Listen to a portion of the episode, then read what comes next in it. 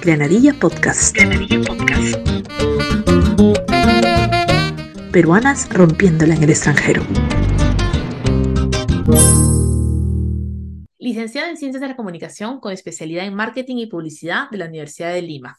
Entre el 2016 y 2018 trabajó en comunicación digital en el rubro educativo, tanto para el Estado, en el Ministerio de Educación, como para el sector privado, en empresas de capacitación para ingenieros. En el 2017, en un viaje cumpleañero, conoce a su novio argentino y en el 2019 emprende la aventura de emigrar hacia Argentina. Luego de recibir su DNI local, consigue un trabajo en el Ministerio de Educación de Argentina. Al mes y medio de terminar este contrato, empieza la pandemia. Desde el 2011 logra entrar a la industria de contenido digital como tanto quería. Actualmente trabaja en una consultora con las marcas más amadas y de renombre. Hoy hablamos con Michelle de Asín. Beso se hizo calor, luego el calor movimiento, luego gota de sudor que se hizo vapor, luego viento que en un rincón de La Rioja movió el aspa de un molino mientras se pisaba el vino que bebió tu boca roja, tu boca roja en la mía, la copa que gira en mi mano y mientras el vino... Hola Michelle, bienvenida a Granadilla Podcast, ¿cómo estás? Hola Ana, muy bien, muchas gracias, muy emocionada en verdad. No, gracias a ti, muy muy feliz de tenerte aquí en Granadilla Podcast, que siempre estamos pues, buscando peruanas que la están rompiendo en diferentes partes del mundo y, qué mejor que en un país que está al costadito también, ¿no? Para saber cómo, cómo están nuestras vecinos.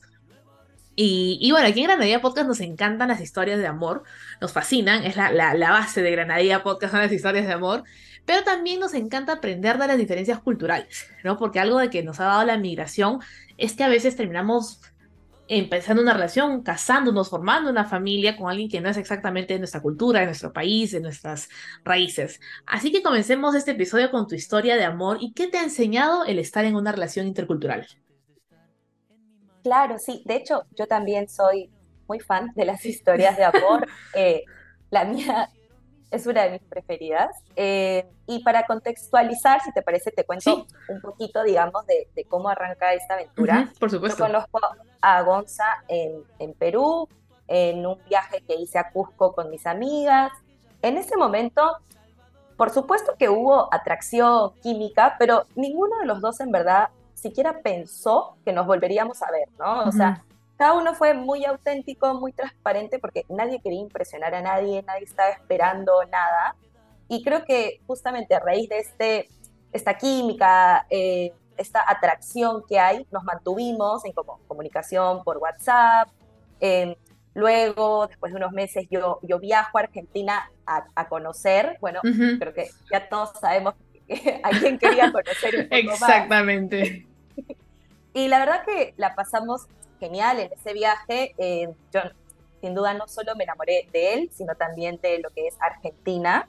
Y bueno, rápidamente él vuelve a Perú como para charlar de, este vínculo, de lo que nos pasaba a nosotros.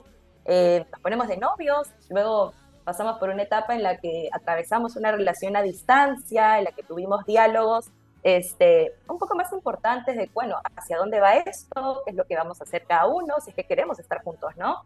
Eh, y en ese momento ambos creíamos que una gran apuesta era que yo emigre hacia Argentina, porque yo siempre, por ejemplo, he admirado el contenido, la creatividad que sale desde Argentina, la manera en cómo hacen publicidad. Entonces yo veía con mucha ilusión de que yo podía instalarme en este país, desarrollar mi carrera, sabía que tenía el apoyo de mi pareja, que me iba a dar la mano hasta que yo me, me acomode, ¿no? En todo este gran proceso. Entonces, para responder a tu pregunta sobre qué lecciones hay detrás de todo este viaje y lo que son las relaciones interculturales, em, yo pienso que en verdad cualquier relación es intercultural porque son dos familias con sus costumbres que se juntan, pero el hecho de que uno sea de un país y el otro, como que te deja un poco más a flote estas diferencias, ¿no?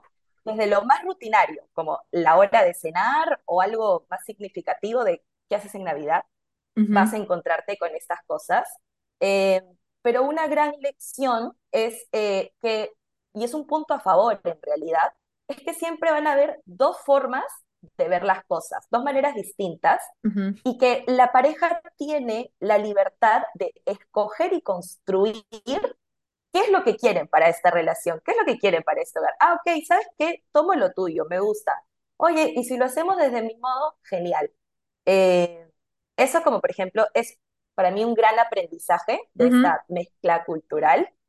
Eh, y otra también es que creo que te, te trae al final a las bases más simples y nobles, que es la comprensión, el cariño, la empatía, el amor. Es como, ok, este, para ti puede ser complejo este proceso de adaptarte a un nuevo país, pero también para la otra persona hay sus desafíos de como, por ejemplo, no sé, en mi caso, las vacaciones son a Perú, ya no hay otros destinos. O sea, él tiene que dejar de lado, conocer otro lado, porque yo quiero ir a Perú y que, y que quiero visitar a mis amigos y que se sume.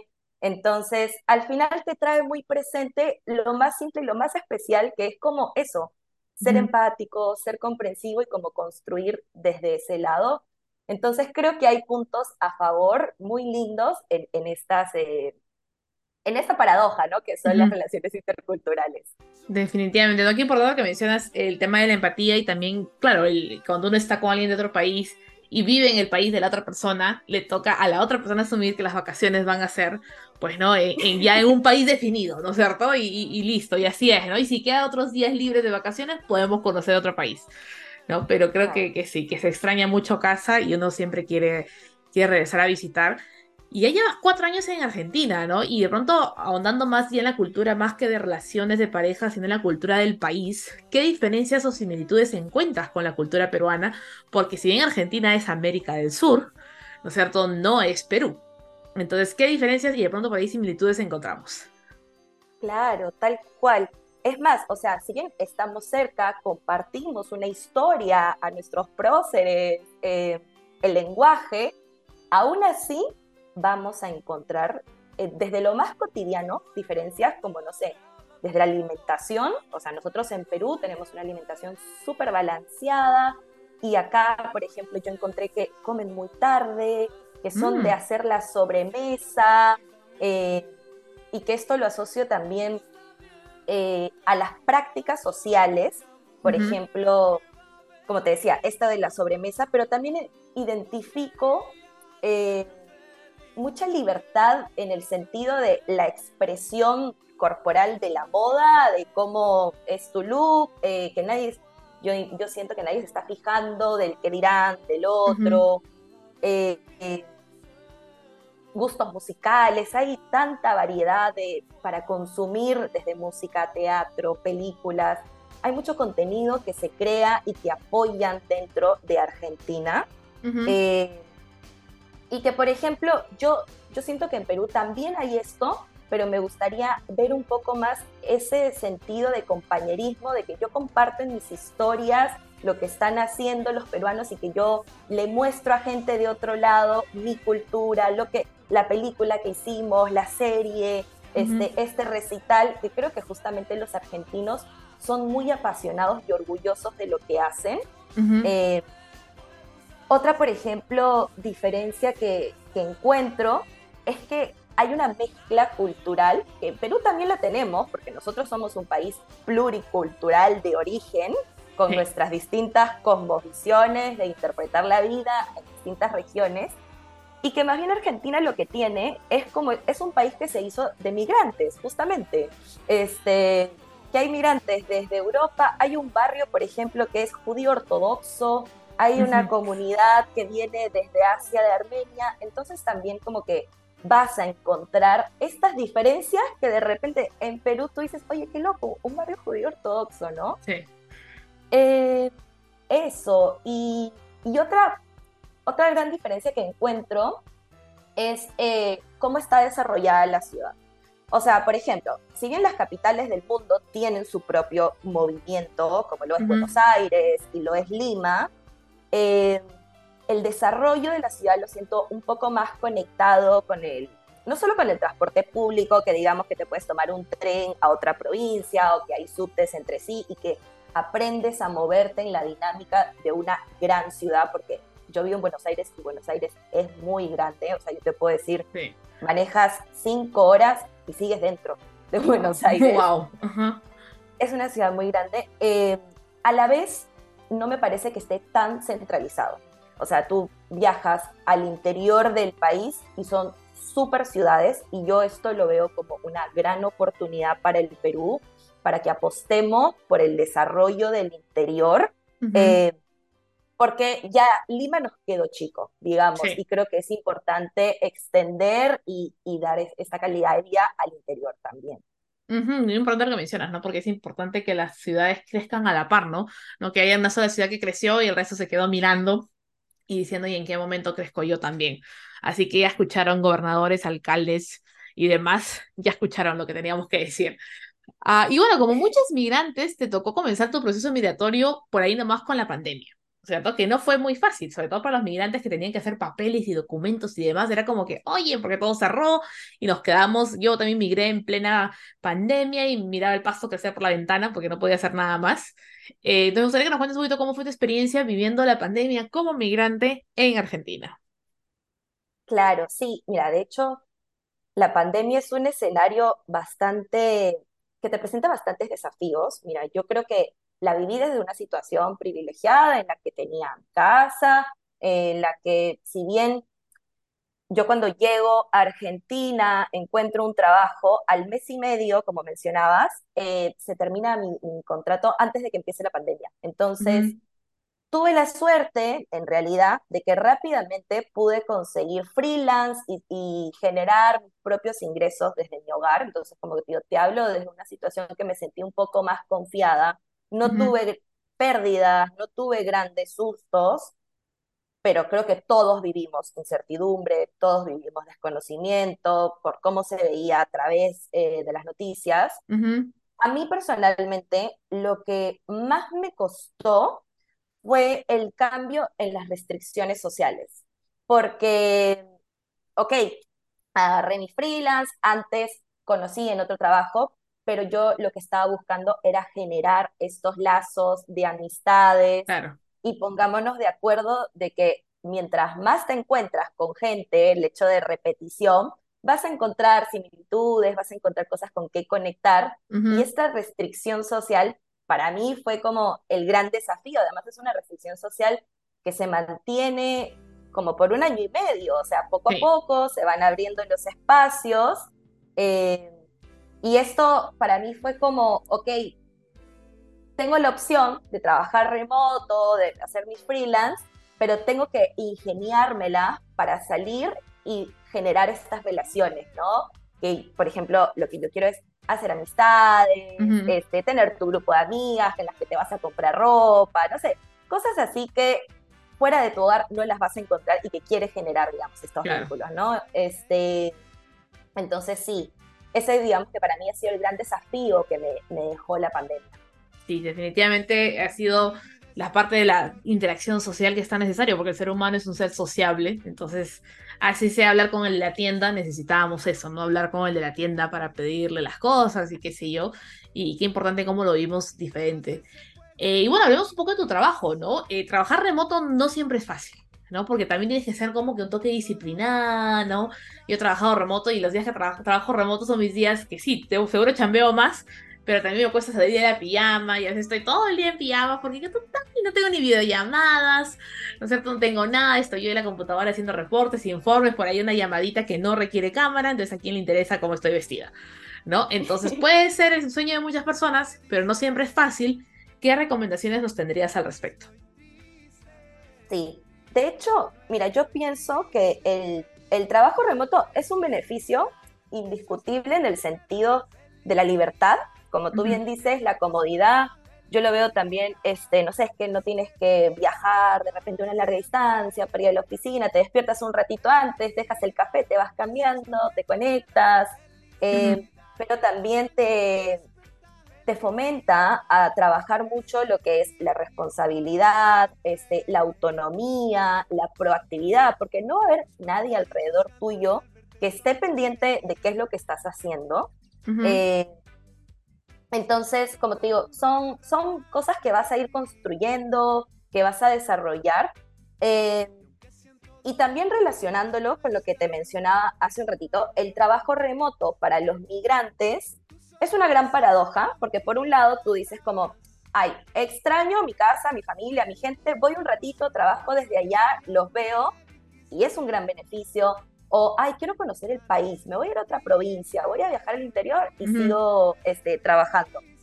Pero al mismo tiempo va a caer mucho en ti, en tus ganas de salir fuera y conocer la gente local, porque ya no vas a estar yendo a una oficina para generar justamente estas relaciones. O sea que va a caer muchísimo en ti, en cómo trabajas, en tu productividad, en tu responsabilidad, en tu autonomía y también en qué es lo que quieres, ¿no? Ay, quiero conocer el país, quiero de repente conocer a la gente, quiero conocer la manera en cómo trabajan. Entonces, indiscutiblemente, desarrollas ciertas habilidades y tienes que ser muy responsable con esta libertad que te da el trabajo remoto. Ajá, es muy importante la responsabilidad. Si quieres escuchar a los que tienes que ser remoto, tienen que ser responsables con las decisiones que toman y consecuentes también, ¿no? Entonces, eh, y sí, y algo que conversamos o que me lo dejaste en el formulario antes de comenzar la grabación era el tema de, de cómo analizas el lo de romperla en el extranjero. ¿no? Porque una de las cosas para los que de pronto ese es el primer episodio de Granadilla que escuchan, el eslogan es peruanas rompiéndola en el extranjero. Y no es la primera vez con Michelle que alguien me pregunta, oye, pero es que yo no la estoy rompiendo, o qué entiendes tú por romperla, ¿no? Y porque tiene una connotación a veces un poco fuerte, ¿no? Entonces, para los que de pronto no son peruanos, y creo que en Argentina funciona la frase, ¿no? La están rompiendo en el deporte, la está rompiendo en el trabajo, o sea, que la está haciendo bien, ¿no? Que está logrando eh, algo, ¿no? Entonces comenzó con eso, como romperla en, ¿no sé, porque la está haciendo bien, que está logrando algo. Y luego también tiene una segunda connotación que habla acerca de que estamos rompiendo el paradigma o los prejuicios o la discriminación, las barreras lingüísticas, las barreras culturales. Entonces ha ido jugando con ambas cosas, pero siempre queda el tema del síndrome del impostor. Entonces, me gustaría que nos cuentes un poquito cómo lo analizaste tú, porque me gustó bastante y que lo puedas compartir con las personas que nos escuchan el día de hoy. No, me encanta además la forma en cómo tú dices este juego de palabras de que te empodera en el sentido de que vamos a romper con lo que ya creíamos y vamos a presentar, digamos, una nueva forma de hacerlo. Eh, yo creo que el síndrome de la impostora se me ha manifestado en diferentes contextos. Por ejemplo, ahora en el podcast yo empecé a escuchar algunos episodios y me cruzaba con sí porque yo hice mi máster y yo estoy trabajando en una carrera que no existe en Perú. Yo dije, espérense, eh, yo voy a hablar de amor, o sea, me, sentí vulnerable, digamos, ¿no? Eh, pero creo que está bien porque es en ese momento en el que uno mira hacia adentro y conoce su camino y sabe y es sincero de que definitivamente no es fácil emigrar. Este, desde el momento, por ejemplo, a mí me ha pasado desde que tengo una entrevista laboral y que yo les digo, ay, yo soy, eh, yo estoy en ciencias de la comunicación en esta universidad y, y me decían, ah, comunicación social, ¿no? En Perú. Y yo, espérate, o sea, estoy en una gran universidad en Perú y se llama Ciencias de la Comunicación. O sea, ya desde el modo en cómo te presentas en un país y en otro, vas a encontrarte con estos desafíos. Es el hecho de que no sepan absolutamente nada de ti, que te tienes que acostumbrar a un nuevo lugar, tienes que abrir la mente para apropiarte de la cultura. Es ahí cuando tú dices, bueno, ¿quién te crees? Y en mi opinión, está bien esa pregunta porque haces una pausa para conectar justamente con, con tu propósito, con qué es lo que querías hacer, para mirar todo lo que has recorrido y ahí te puedes responder honestamente, o voy a averiguarlo y voy a ir tras esto, o claro que sé quién soy, mira todo lo que hice. Además, encima, sé hacia dónde voy creo que más bien cuando aparece también este pensamiento, si tú le crees, vas a dejar de intentar algo que tú quieres por miedo. Eh, así que puedes usarlo a tu favor y no dejes que esto te limite. Va a aparecer este tipo de pensamientos de, ¿y tú quién te crees para hablar de esto? Eh, y creo que es lindo también el hecho de mirar hacia adentro, conectar y ser más auténtico con tus objetivos, justamente. Muy bueno lo que dices, ¿no? Porque podemos usar a favor esas comparaciones, que a veces tendemos a usarlas en contra, pero creo que es importante para las que nos escuchan, las que son migrantes, hacer un check bola en lo que están haciendo ahorita y ver cuánto han avanzado, ¿no? Desde el primer día que salieron del país hasta hoy que llevan seis meses, un año, dos años, veinte años, ¿no es cierto? Cuánto han cambiado también, cuánto han aprendido, cuántas metas chiquitas y grandes han ido alcanzando y creo que eso ayuda bastante a, combatir el, el síndrome de la impostora. La lección de este episodio llega gracias a Tim Gutigón, experto en entrenamiento para powerlifting y acondicionamiento físico. Encuéntralo en Instagram como Josué Gutigón. Cada persona tiene la, labor y responsabilidad de dejarnos una lección en cada, en cada episodio y el día de hoy Michelle nos va a dar cinco tips para mudarnos a otro país. Adelante, Michelle. Gracias, Sani. Em, ok, cinco tips para mudarte a otro país. El primero que te daría es, aunque parezca obvio, averigua. Averigua sobre el país al que vas, no solo en documentación de qué es lo que te piden para regular tu situación, qué cosas llevar, cuáles son sus costumbres, te imaginas tu vida en ese lugar con esas costumbres, cómo es el clima, qué hay para hacer, ok. Luego que ya hiciste, digamos, toda esta chamba previa y te proyectas y te imaginas, eh, el segundo consejo sería sin duda que ahorres, porque no sabes con qué te vas a encontrar los primeros meses, ya sea que estés buscando una casa para alquilar o estés buscando trabajo. Es importante contar con una bolsita de ahorro para, para tus los primeros meses en los que llegues. Creo que además la pandemia nos dejó una gran lección de que no sabemos qué es lo que puede pasar, independientemente de si es que vas a mirar o no, te aconsejo de que trabajes en generar e, este colchoncito de ahorros, porque te va a dar como cierta seguridad para afrontar lo desconocido, ¿no? Dices, ok, yo puedo. Eh, como tercer consejo sería, conócete. Eh, sabemos y hemos escuchado que la migración trae crecimiento, aprendizajes, sin embargo, el autoconocimiento es muy importante para, por ejemplo, no sé, poner límites si hace falta, o cómo vas a afrontar una situación adversa, un desafío, ya sea la soledad, cómo voy a conocer gente, cómo voy a descubrir, eh, no sé, meterme a un hobby, hacer lo que me gusta.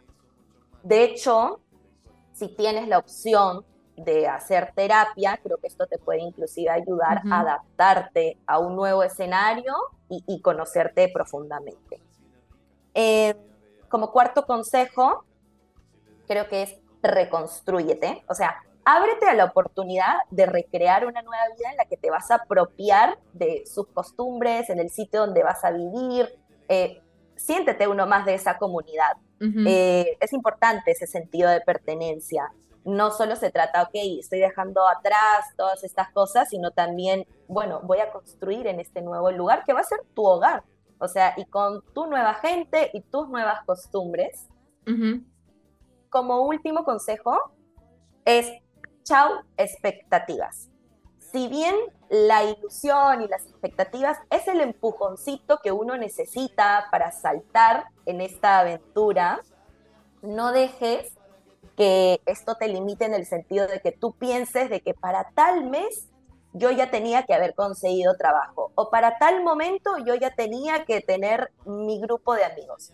Porque si no te vas a enfocar en lo que no hiciste o no salió como querías y en verdad cuando la vida es así.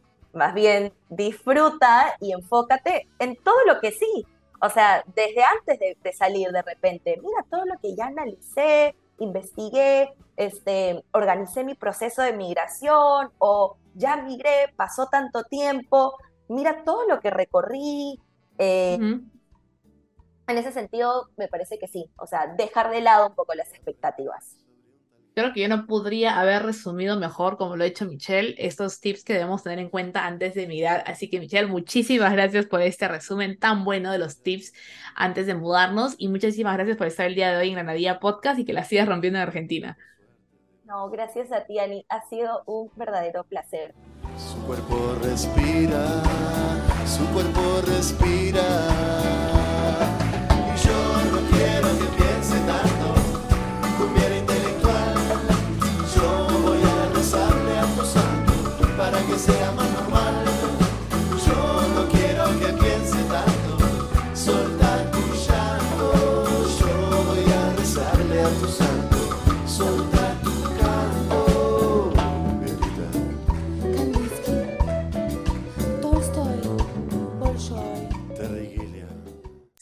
migrante, cuéntanos qué has ido aprendiendo en esta nueva experiencia. Sharing is caring y el compartir crecemos juntas. Granadilla Podcast. Granadilla Podcast. Peruanas rompiéndola en el extranjero.